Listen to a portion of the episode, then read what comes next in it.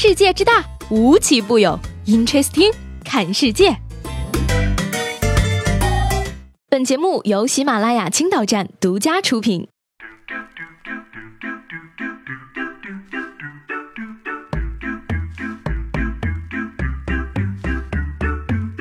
Hello，各位好，欢迎收听本期的 Interesting，我是西贝。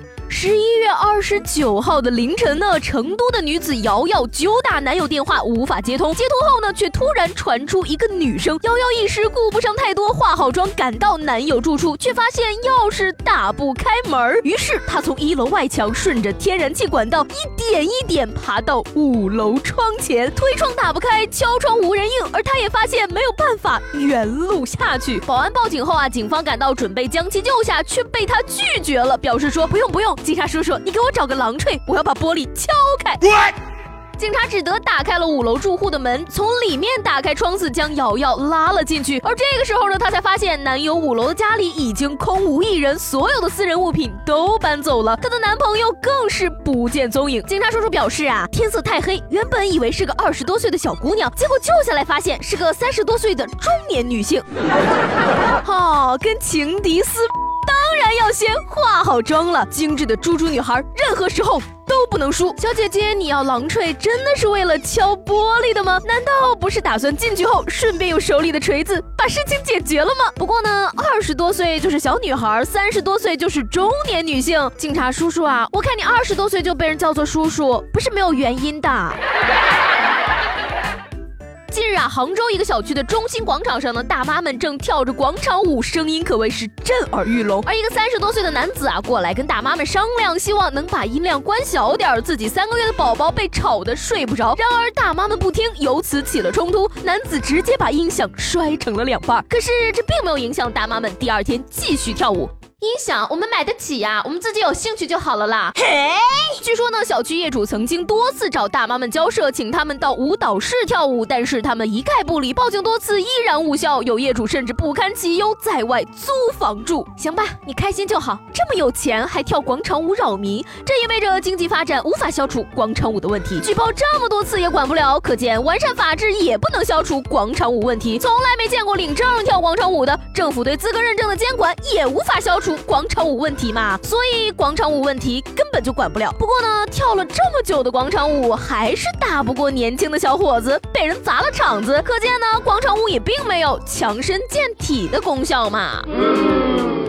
有时间跳广场舞，不如想想自己二十年未见的朋友到底去了哪里。浙江台州的老王呢，今年七十五岁了，而他有一个非常大的心结，那就是自己最好的朋友老周啊，嗜好赌博。一九九八年，老周向他借了六千块之后，人间蒸发了整整二十年，于是他便一纸诉状将老周告上了法庭。而当法院帮其找到老周，并且拨通电话后呢，老王一把就将电话抢了过去。老周啊，你这个老糊涂，这么多年你到哪里？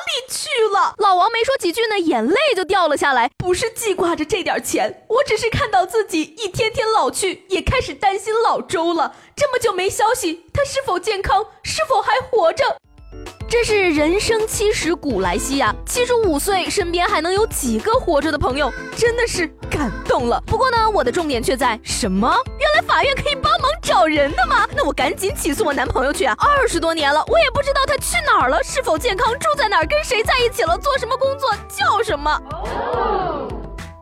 没办法，我们现代人的脑洞就是能破出天际去的。十二月六号呢，安徽省宣城市的民警啊，接到了一起奇葩的报警。一名女大学生半夜发现家里有老鼠，于是拨打了幺幺零报警电话。民警考虑到女生独自在家，恐怕有其他的安全问题，于是出警访查。不料最后女生竟然吐槽道：“你们怎么回事？为什么连老鼠也没有抓到？”嗯，所以说大家这样的花式奇葩报警，是想要累死警察叔叔们吗？女大学生不让人省心吧？小学生。更更是要无法无天了。近日呢，有网友爆料称啊，在某平台上发现北京一小学生在电商平台上公开挂出租家长的信息。帖子显示呢，孩子成绩不太好，想租个家长开家长会，而开出的条件呢是一小时五十块。如果会上被老师点名批评挨骂了，还可以另外加钱。帖子下方啊已经有不少留言跟帖，甚至呢还有上海的网友跃跃欲试。不过呢，该帖很快就被删除掉了，疑似被平台方面下架处理。这谁家的孩子啊？太有才了！谢谢这些孩子们为我开辟了新的求生道路。不过更让我唏嘘的是啊，不知不觉我也已经到了可以给人家做家长的年纪了。节目最后呢，给大家介绍一条打翻了鸡汤的鱼。鱼汤，我对鱼说：“来吧，来岸上吧，辞掉你水中的工作，在旅游中升华自我。”告别那水中的污浊，让天空净化你的魂魄。鱼对我说：“如果我信了你的心灵鸡汤，今晚我就会变成鱼汤。”